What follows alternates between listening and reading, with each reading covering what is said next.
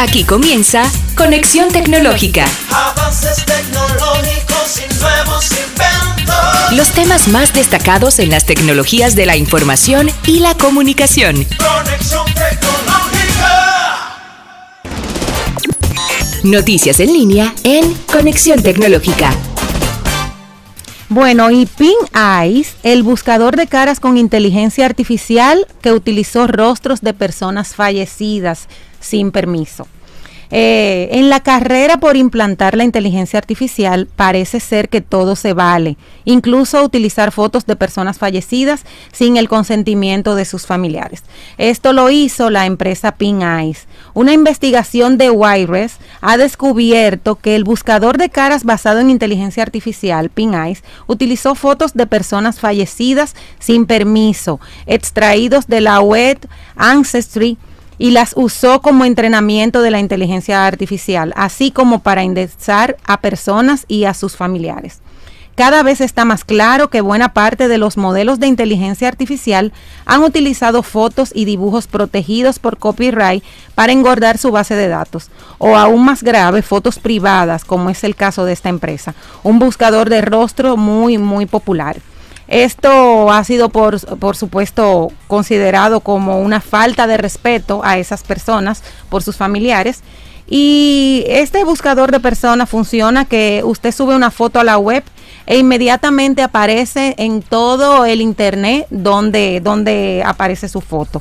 Aunque tiene algunas opciones gratuitas de prueba, es un servicio de pago que cobra 20 euros por una consulta, una única búsqueda.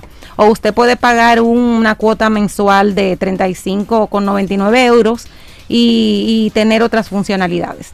Irónicamente, este servicio se publica como una forma de proteger su privacidad porque te permite identificar en cuáles redes están tus fotografías. Sin embargo, esa ética y esa privacidad no la ha utilizado esta empresa, lo cual es verdaderamente eh, preocupante. Eh, tras esta publicación de esa investigación, este, esta empresa ha borrado las fotos, ha borrado las fotos y la indexación del parentesco de estas personas, que también hay información acerca del parentesco con personas que todavía están vivas. Tal como cuenta Petapixel, no es la primera violación de la privacidad que esta compañía comete. Hace un tiempo fue criticada por aceptar fotos de niños en su buscador, lo que facilitaba la posibilidad de rastrearlo y acosarlos. El uso de fotos de personas fallecidas eh, por esta empresa para entrenar su inteligencia artificial es doblemente criticable. Primero, por emplear fotos privadas sin permiso y segundo, porque la mayoría de esas fotos son de personas fallecidas que pertenecen a árboles genealógicos creados por sus familiares y que están detallados en esta web. Bueno, Guido, yo no sé, cada vez que, avanzamos, damos un, un, paso hacia adelante en la inteligencia artificial, yo creo que vamos a tener que aplicar mucho más la ética, la seguridad, porque verdaderamente que la tecnología es buena, pero hay que tener mucha, mucha ética para aplicarla, porque esto, tú te imaginas tú buscar una información, subir una foto y que tu mamá que falleció, que se parece mucho a ti, te aparezca, eso es de muy, muy mal gusto, en verdad. Así mismo es, eh, es lamentable, ¿verdad? Sí. Pero vamos a seguir con otras noticias. Noticias en línea. Conexión tecnológica. En otras de las noticias, el banco Silicon Valley Bank, este banco que hace semanas eh, estuvo, estuvo activo y se cerró y que este banco utilizado por muchas empresas tecnológicas, startups y capitalistas de, de, riesgo, fue cerrada cuando el precio de las acciones cayó en un 60% y lo que llevó a algunos fundadores de nuevas empresas a retirar su dinero del banco. El presidente Joe Biden eh, se esfuerza por asegurar que estas empresas de Silicon Valley, eh, donde su dinero eh, eh, estaba ahí depositado, dice que ese dinero está asegurado y que no obstante al colapso que tuvo el Silicon Valley Bank, él promete en una dijo en una conferencia de prensa que aquellos con dinero de en Silicon Valley Bank tendría acceso a él y se le va a reembolsar en su totalidad. Así que Biden anunció que la Corporación Federal de Seguros de Depósitos, por sus siglas en inglés, FDIC, se hará cargo del banco y dijo que las pequeñas empresas de todo el país que tenían cuentas de depósito en estos bancos pueden respirar más tranquilo sabiendo que podrán pagar a sus trabajadores y pagar sus facturas. A raíz del colapso de este banco, del Silicon Valley Bank, algunas personas eh, tuvieron la oportunidad de sacar provecho de esta noticia vendiendo mercadería y artículos que tienen que ver con eh, el banco en eBay. Así que, eh, Andy. ¿Y qué será, que ven? ¿qué será lo que venden? Bueno, no sé. seguramente que eh, venden muchísimas cosas. La grapadora que no. no, pero. ¿Qué será? ¿Qué tipo de artículos? Mire, es lamentable la, eh, el colapso de este banco. Y no solamente este banco, ¿eh? eh hubo, hubo otros bancos como el Signature, el Signature Bank, que es uno de los bancos de, de criptomonedas, al igual que Silvergate Bank, que otro banco de, cripto, de criptomonedas. Así que lamentando esta, este deterioro de la economía estadounidense, que aunque el impacto dicen de que, que no, porque son bancos pequeños, eh, no son bancos pequeños. No, eh, no, y la, o sea, no son tan pequeños, pero el impacto va a, como quiera el impacto va, va, va a darle a, a la economía. Algo bueno es que a esas personas, esos pequeños negocios, ese dinero citan ellos que está respaldado. Esperemos que así sea. El lunes dicen ya que le van a dar su dinero a toda esta gente. el lunes en dos días. Veremos. Así es, así es. Así que estas fueron nuestras noticias. Eh, ya ustedes saben, eh, tuvimos dos noticias interesantes sobre el banco. Esto está latente en la semana sobre el banco y sobre lo que acaba de mencionar Andy de esta noticia también. Así que después de la pausa ya venimos con el chat, bueno, que, la nueva ver, ¿qué nos trae esa nueva nos trae versión? esa nueva versión? Tanta, o sea, hablamos hace varias semanas del chat GPT 3 y, tuvimos aquí una interesante intervención. Pero nada, vamos a ver qué novedad nos trae el 4 entonces, después de la pausa. Ya regresamos, Conexión Tecnológica. Casos y cosas de la actualidad tecnológica. Estamos de regreso y vamos a iniciar con nuestro segmento de casos y cosas. Les recuerdo nuestro número en cabina y WhatsApp para que los que quieran interactuar con nosotros pueden comunicarse en el 809-227-9290 y también pueden escribirnos ahí en Instagram que Guido va a estar pendiente. en el día en el día de hoy, en la tarde de hoy vamos a hablar de Chat GPT la versión 4, cómo utilizarlo, cómo funciona y las novedades que trae de la inteligencia artificial. Uno de los sistemas de inteligencia artificial más completos y potentes que se han lanzado en los últimos tiempos se ha actualizado este 14 de marzo en su cuarta versión y es el programa Chat GPT. Ya hemos conversado varias veces y aquí te vamos a contar un poquito cómo funciona y, cuáles son las novedades de este nuevo producto de OpenAI. Sí, AI, así mismo. AI. Open. Como un gritico, de como AI. Como AI, AI, exacto. IA, esta es la empresa encargada de investigar y desarrollar eh, lo que es la herramienta de inteligencia artificial y el chat GPT. Eh, habían versiones anteriores, esta versión es eh, una versión más adelantada, hay más, eh, hay más informaciones donde ella, ¿quién es ella? Esa herramienta que puede buscar en miles y millones, o sea, estamos hablando de 175 millones de parámetros y que es un modelo de lenguaje creado por esta empresa y este modelo de GPT es la que eh, se va renovando eh, cada cierto tiempo como esta cuarta eh, versión que fue lanzada esta semana. Para el funcionamiento del actual GPT-4 se han recopilado muchísimos datos de todo el Internet y se le ha entrenado con complejos algoritmos que son programaciones para que ellos, ella pueda, eh, esta aplicación, este software, entender todas las cosas que le digamos y tengan una respuesta adecuada para que parezcan lo más natural posible. Así es. Eh, tú sabes que este sistema te permite tener una conversación mediante inteligencia artificial. Eh, una charla, así mismo como tú mencionas, donde tú puedes abordar temas complejos de manera natural, cumplir tareas, de escribirte un poema. Nosotros estuvimos, tuvimos la oportunidad de probarlo eh, eh, con el discurso aquel, ¿te acuerdas, Guido? Eh, donde de verdad los resultados son impresionantes, impresionantes. Y lo, lo que se destaca, lo que se destaca es la el compromiso de renovarlo cada cierto tiempo, como demuestran con esta versión que acaban, que acaban de lanzar. Eh, ¿Y qué novedades puede traer? Bueno, eh, ustedes saben que eh, esta última versión, GPT-4, me, mejora la anterior, todas las funcionalidades de, su predecesor. es decir, esto, esto es lo que indica que hará más completa su respuesta y las cuales pueden incluir, como tú dices, poemas, crear un juego. Yo puedo decirle, mira, créame un juego en tal, en esta, en este lenguaje, de programación, Python, por ejemplo, por decir algo, y ella te lo va a crear.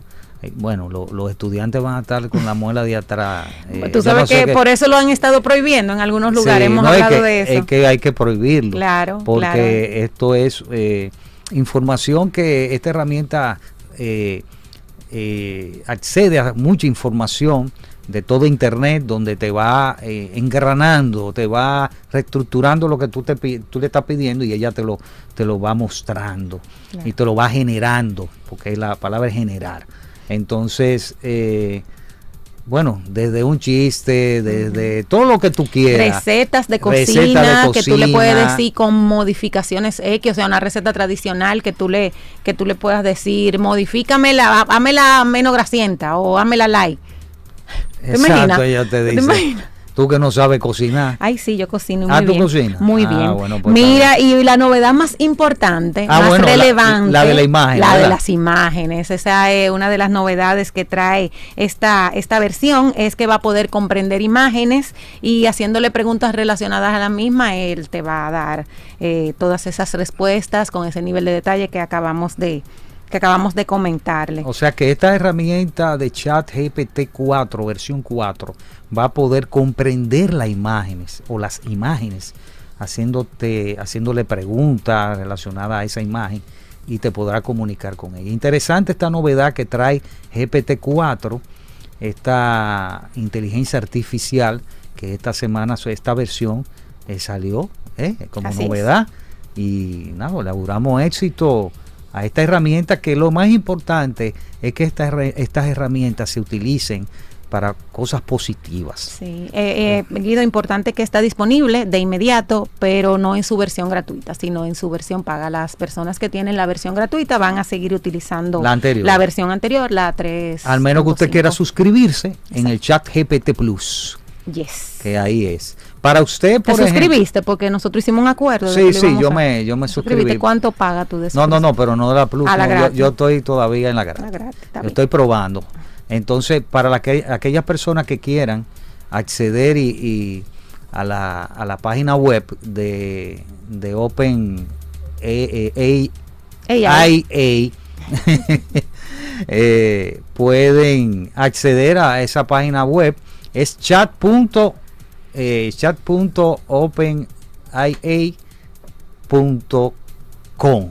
Déjame, dímela de nuevo, que la voy a poner aquí para los chicos de Instagram. Es verdad. Sí, chat.openia, o sea, AI.com. Esa es la página de esta empresa. Eh, usted accede, crea una cuenta, tiene que crear una cuenta y luego usted va a ver la barra de chat o sea, la barrita de chat, como es un chat, recuerde que un chat lo que hace es hablar, O sea, usted va a hablar con la inteligencia artificial y le va a pedir cosas. Eso es lo que usted va a hacer. Entonces ya inmediato usted comienza la conversación. Así que ya ustedes saben, accedan, prueban y qué usted opina. Y O sea, comenten, comenten por, por WhatsApp, dale el WhatsApp de nuevo. Nada más tenemos un par de minutos para eso porque ya viene. Eh, Nuestro, nuestro WhatsApp 809-227-9290. Vamos a revisar a ver si tenemos Bueno, algo. Mira a eh, ver en el, en el chat. Yo si conozco tiene. gente que utiliza esto para, para los exámenes eh, y para algunos temas, para discursos. Para los discursos. Eh, sí. Ya tú sabes, los políticos están, están en- Felices. con felices. Y la parte de educación, tú sabes que hay sectores que lo están utilizando y lo van, lo van a utilizar. Eh, hay sectores financieros, los sectores educativos, eh, sectores incluso de transporte. eh, todos esos sectores lo van a utilizar porque eh, le va a ayudar a, a, a tener mucha información y que esto va aprendiendo de, de la... O sea, esta herramienta va aprendiendo con el paso del tiempo. Y Sí, va a, través, aprendiendo a través de la misma interacción la que misma interacción humana. Hay una base de datos de conocimiento. Hay lo que le llaman una técnica que se llama eh, eh, lenguaje natural, eh, procesamiento del lenguaje natural, que utiliza eh, el- el- la- este chat GPT. Y va aprendiendo, se llama aprendizaje automático también, que Así utiliza es. esta técnica. Así es. Interesante. ¿eh? La Ahora- semana pasada tú recuerdas que hablábamos también que, que podíamos seleccionar si queríamos respuestas más formales, informales, más prácticas y también todo esto cuando se integre va a ser muy valioso. Aquí está Juan Meleciano diciendo que ese es un recurso que deberían utilizarlo un poco más para Ese es mi amigo, la parte no te positiva. gusta que yo diga Sí, de no, mis fans, bueno, ese, este- ese es mi fan amigo. tuyo. Ese fan es tuyo. Yarina, está Cristi, Cristi Morfa por aquí que se unió. Ahí está Hay José Durán también, José que nos Durán está con nosotros. GPT-4 es otra cosa, dice él. Así que gracias por, por, eh, por esos comentarios de, de nuestra gente de Conexión Tech eh, RD en Instagram. Así que Jessica está por ahí.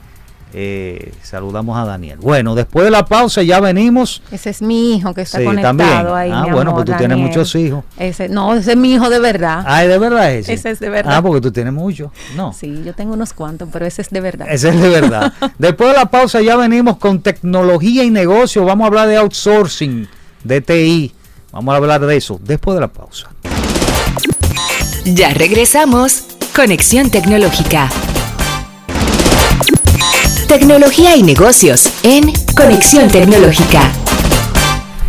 Bien, continuamos con nuestro programa Conexión Tecnológica y ahora nuestro segmento Tecnología y Negocios y tenemos la comparecencia de María Rocío Santos Castillos, Castillo, CEO de Lock Solution, ¿verdad? Y profesional del área de las TIC. ¿Eh? Vamos a dar la bienvenida. ¿Cómo está? María. Gracias. Ya, ya, ya Ay, te- María, María es como de la casa casi. Me ¿verdad? siento muy cómoda aquí. ¿Es verdad? Qué bueno, nosotros Ah. también. Gracias. María Rocío Santos Castillo, ¿verdad? Así Eh, es. Sí, porque, porque ella a, a Yaniris, a Andy, le gusta que le digan Andy Yaniris eh, Reyes completo. Recuérdame también. cuando O sea, terminemos hacer Ella nunca me ha dicho el mío completo, nunca. Ajá, no. Pero yo Pero- sí. Pero ¿verdad? está bien, está bien. Está bien, ¿verdad? No te preocupes, que te voy a hacer una historia cuando terminemos. Ah, está bien. está bien. Mira, María, eh, gracias por, por venir.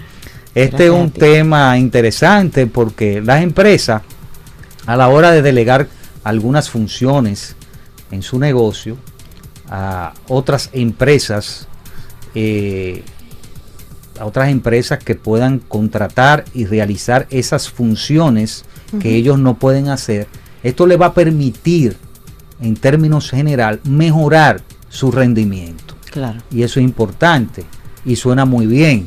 Entonces, hoy queremos hablar de outsourcing de TI y en términos general, ¿qué es outsourcing? Como tú explicabas, es la contratación de una empresa que supla las funciones de un rol que se tiene internamente en la empresa.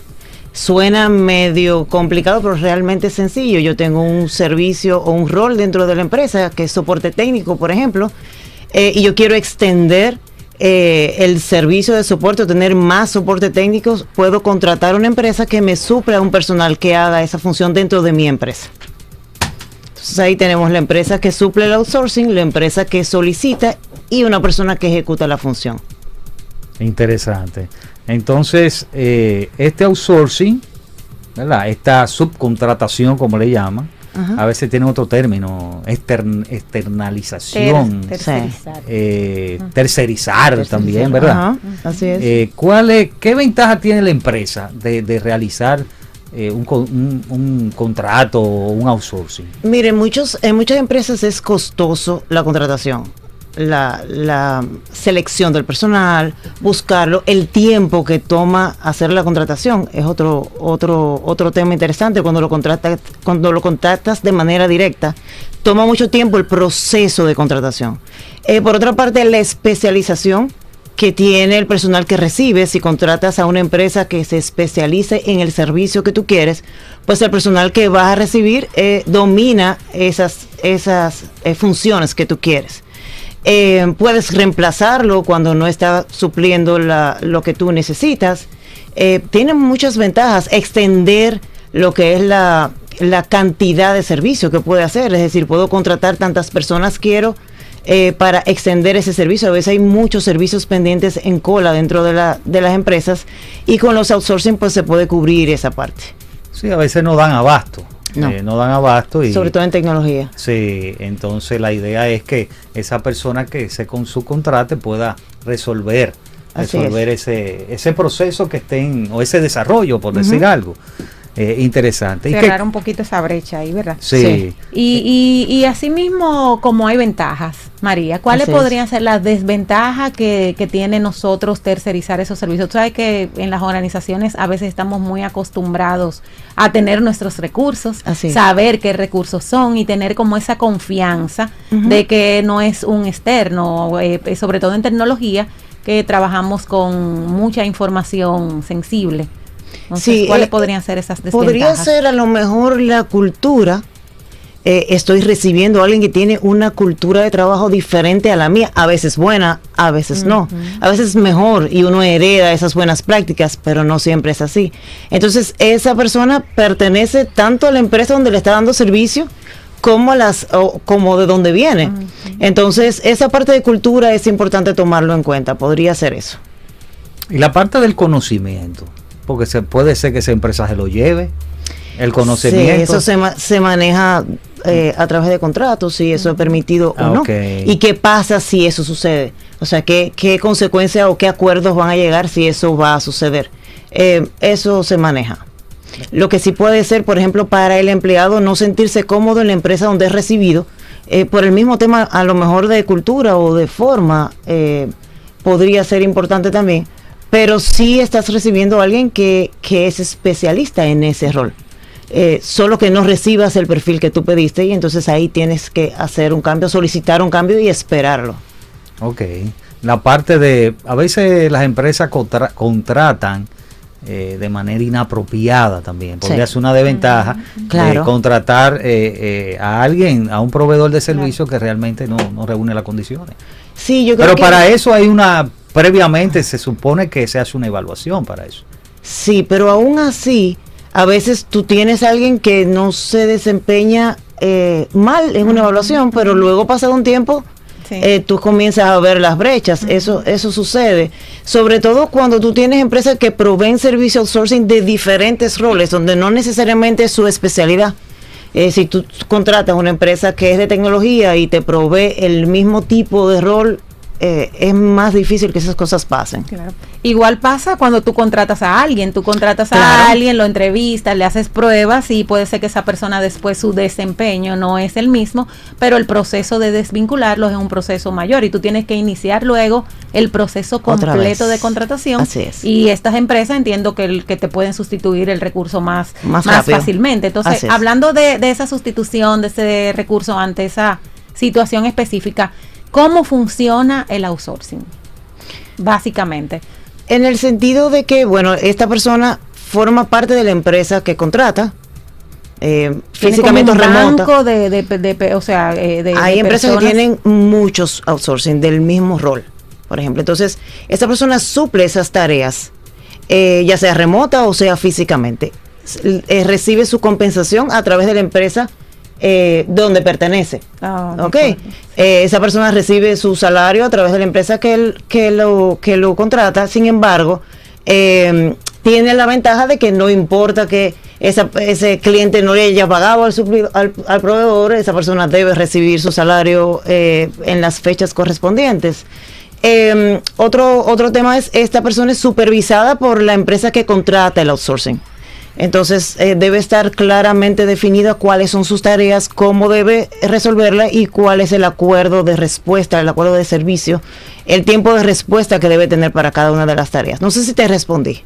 No, Igual también- los temas legales, entiendo que Sí, son de la la empresa, parte- de la otra empresa y Exactamente. todos los temas que... Así es. La parte de la, eso mismo de contractual, o sea, eso es tanto el contratante como, como la el proveedor del servicio, tienen que ponerse de acuerdo en, en los términos.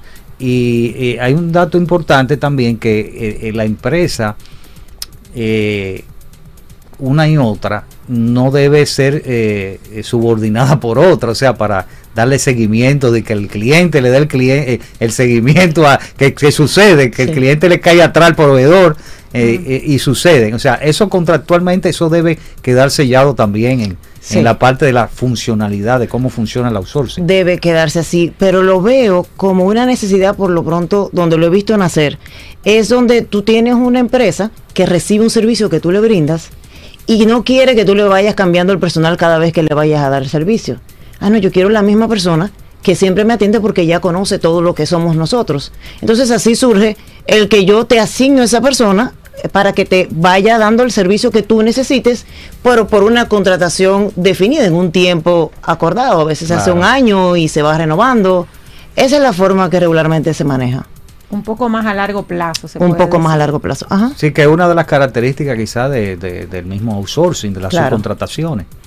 Y en las subcontrataciones, eh, ¿qué, qué característica puede surgir? eh, características fundamentales en, en un outsourcing. El servicio lo ejecuta la misma persona. Ok. Eso, eso es importante.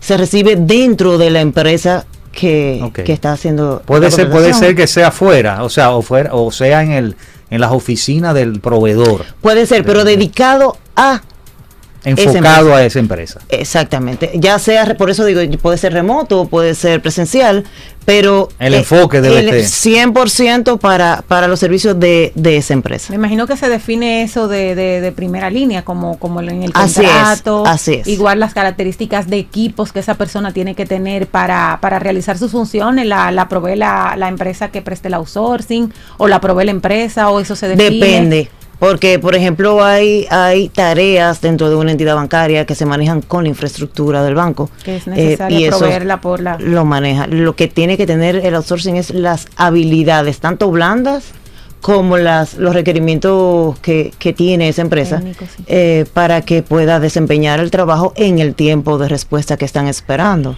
Podemos decir también que la- una de las características que, que reúne tam- el, el outsourcing o la subcontratación es que el cliente tiene que ofrecer la- las informaciones clave de su negocio para que puedan entender Claro. el proveedor y el, el contratante o el, subcon- el, el-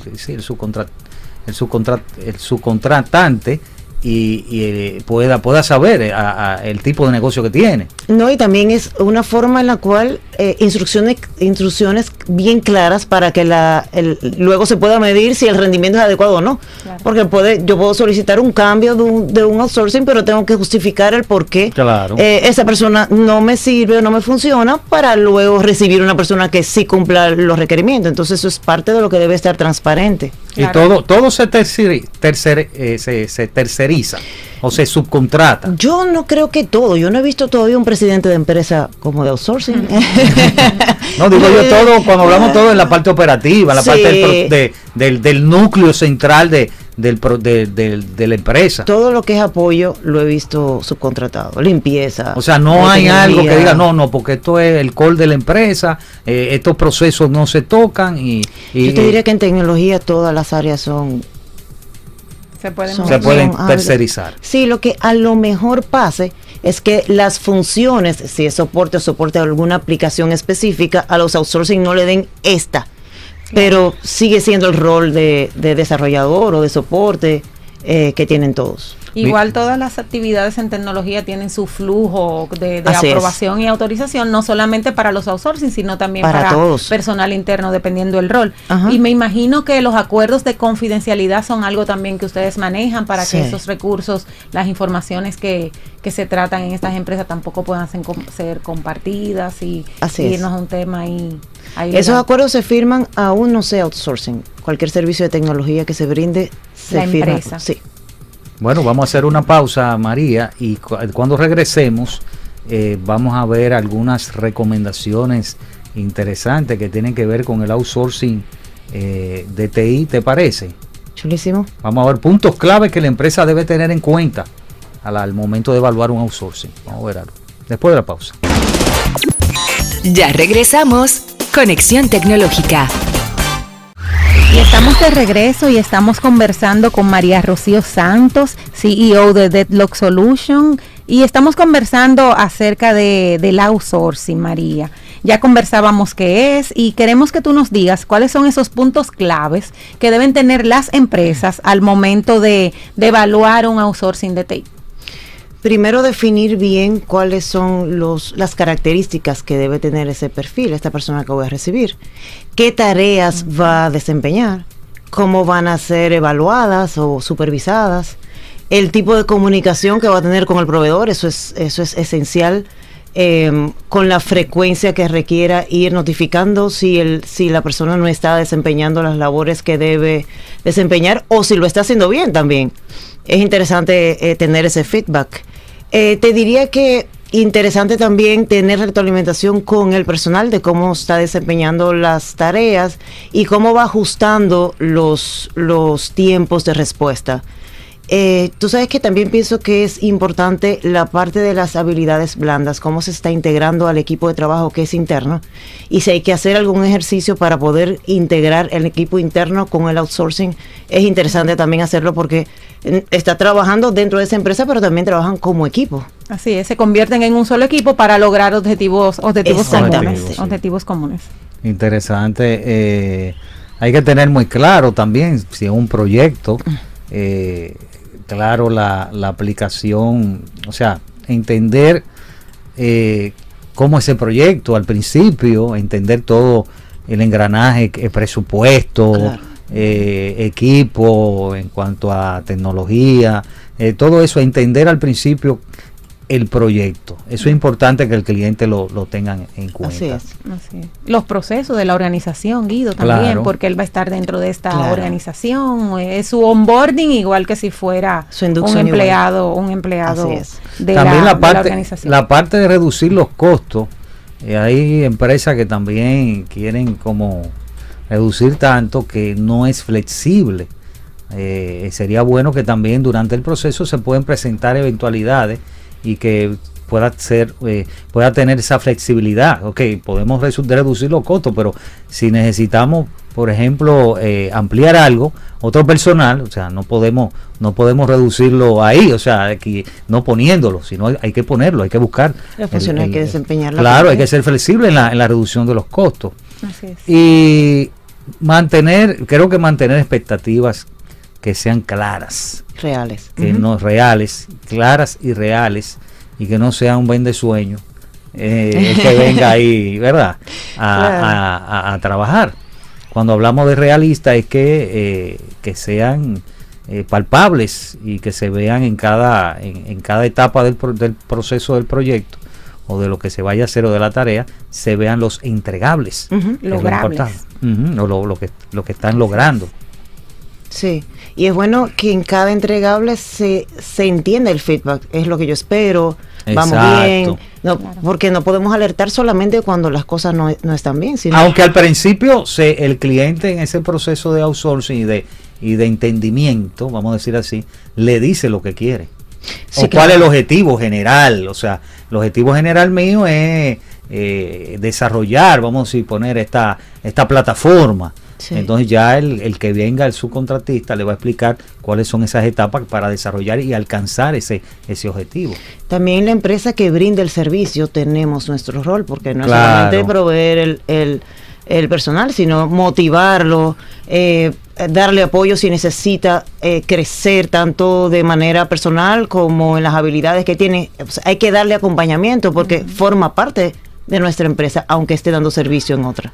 Claro, yo, yo escuchándote, María, definitivamente que es un miembro del equipo más y el éxito del desempeño y de que se cumplan los objetivos para los cuales eh, fue contratado están basados básicamente en lo mismo que cuando tenemos un recurso interno. Así es. Que tenemos que tener claridad, tenemos que decirle bajo cuáles esquemas, qué esperamos de él, cuál, bajo cuáles esquemas trabajamos, cuáles son los procesos y definitivamente que siempre queda feedback, eh, eh, las cosas que se hacen bien y las cosas que debemos mejorar, porque si tú esperas que el proyecto termine para decirme, mira, desde el día uno lo vienes haciendo mal, no tiene, no les das la oportunidad de que ellos mejoren y que su desempeño a sí mismo, a sí mismo mejore. O sea que creo que, que ese, que ese probablemente eh, es el éxito, al igual que cuando tenemos recursos internos.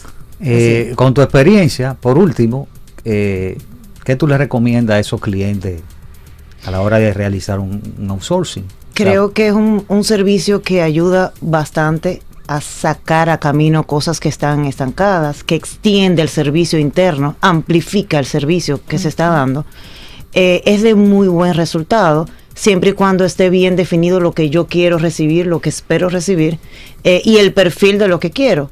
Eh, y que exista la tecnología interna para poder desplegar eso que se está realizando. Bueno, que la mayoría de las veces, con tu experiencia, me supongo que un dolor de cabeza. Pasa a veces. Uno se sorprende, que pero se están tomando una medicina, pero eh, la enfermedad es otra. a dónde tú lo despliegas, dónde lo pones, eh, después que está listo, quién lo recibe. Entonces es toda esa logística también que es importante. tener. Involucrar a la gerencia es importante también. Definitivamente. Porque de- es eh, la calidad de lo que tú entregas, cómo se usa, cómo se, se, se despliega, la importancia que le dan los demás a ese trabajo que se está realizando, al esfuerzo que está haciendo la empresa con la contratación. Eh, sí, el involucramiento de la gerencia es importantísimo. Bueno, gracias a María Rocío Santos Castillo por estar con nosotros y hablar sobre este interesante. ¿verdad? Hasta un aplauso Gracias a ti. hay por ahí de fondo. No me digas, gracias. Así que gracias por venir de la empresa. CEO de la empresa D- Deck Lock Solution, Así que es. ofrece este servicio, ¿verdad? Así es. En todas las áreas eh, de desarrollo de software, desde análisis, desarrollo, testing, Cualquier persona, emprendedor que esté aquí o empresa que quiera contactarte, estamos a la orden. de tu contacto. Bueno, está el- el- la- en las redes de Deadlock Solutions, en la oficina, en los contactos de la oficina, eh, eh, 809-451-90. Eh, están también En la pausa, página, y en la pausa de aquí. también, o sea, gracias. Cuando así- escuchen el programa. Ah. Exacto. Así que gracias María Rocío Santos Castillo por estar con nosotros. A ti por invitarnos. Gracias a ustedes. Ok, la- a los amigos que nos escucharon y nos vieron por los diferentes medios de conexión tecnológica, tienen una cita la próxima semana. Hasta la próxima. Hasta la próxima. Hasta aquí, Conexión Tecnológica. Avances tecnológicos y nuevos inventos. Nos encontramos en una próxima entrega Conexión tecnológica. con Guido Mieses.